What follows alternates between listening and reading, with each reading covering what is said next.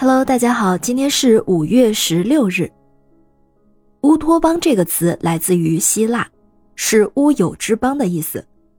很多人都以为这个词是出自于柏拉图的《理想国》，但其实并不是。它出自英国16世纪的大思想家、大政治家托马斯·莫尔的名作《乌托邦》。这位托马斯·莫尔不是一位普通的政治家。他一度还曾经是亨利八世时期的英国大法官，但他却在1532年5月16日这天辞去了大法官的职务，最后还被亨利八世冠以叛国罪，被送上了断头台。这里面究竟有什么样的故事呢？我们之前的节目中讲到过，托马斯·莫尔用拉丁文写了一本书，叫做《关于最完美的国家制度》。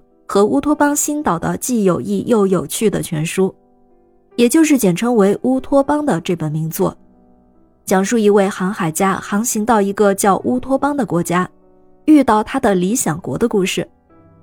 也就是在这本书里，托马斯·莫尔提出消除财产私有制、建立公有制的见解。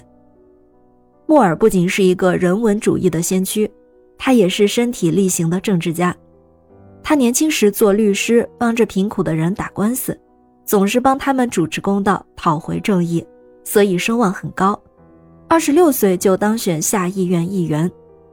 在国王亨利七世无理要求一笔补助金的时候，他据理反对，使亨利七世拿不到这笔钱，所以亨利七世也因此怀恨在心，把莫尔的父亲冠上了罪名，关起来，要缴纳巨额的罚款来赎。结果，莫尔不得不退出了政坛，潜心钻研学术。到一五零九年，国王换成了亨利八世了，新国王反而很欣赏他，于是他又开始复出从政。一五一七年，马丁·路德在欧洲发动宗教革命，莫尔并不认同，他认为马丁·路德的宗教革命其实是迎合各国的国王争权夺利，残害百姓。莫尔的主张则是赞成罗马教廷要改革，但不是革命。还是要维护教廷的权威，否则会天下大乱。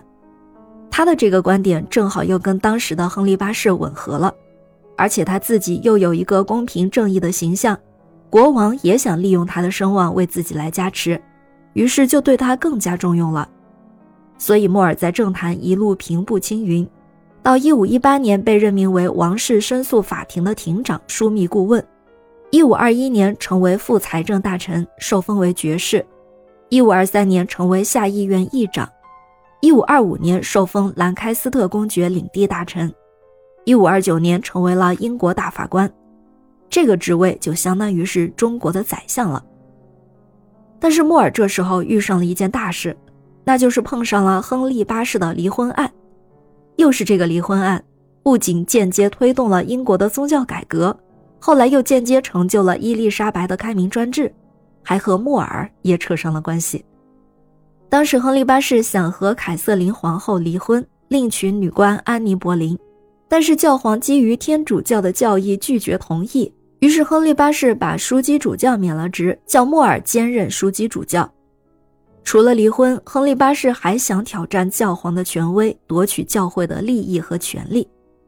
但是就是这一事件，使穆尔陷入了两难的局面。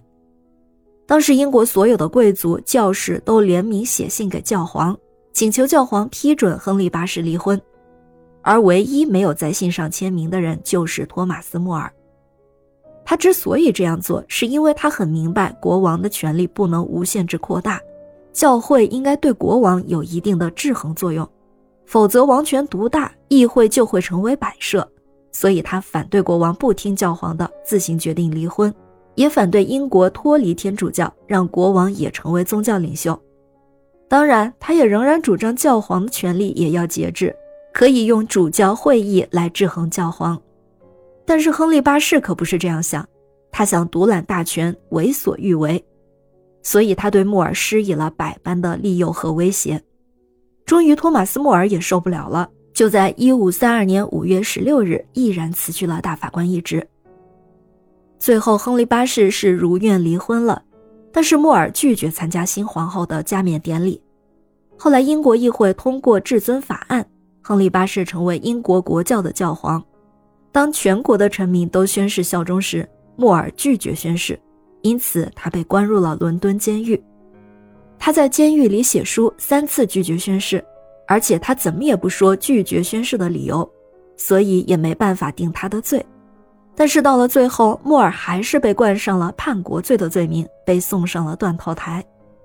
托马斯·莫尔的乌托邦并不是空有理想，他是勇敢的在实践自己的信念。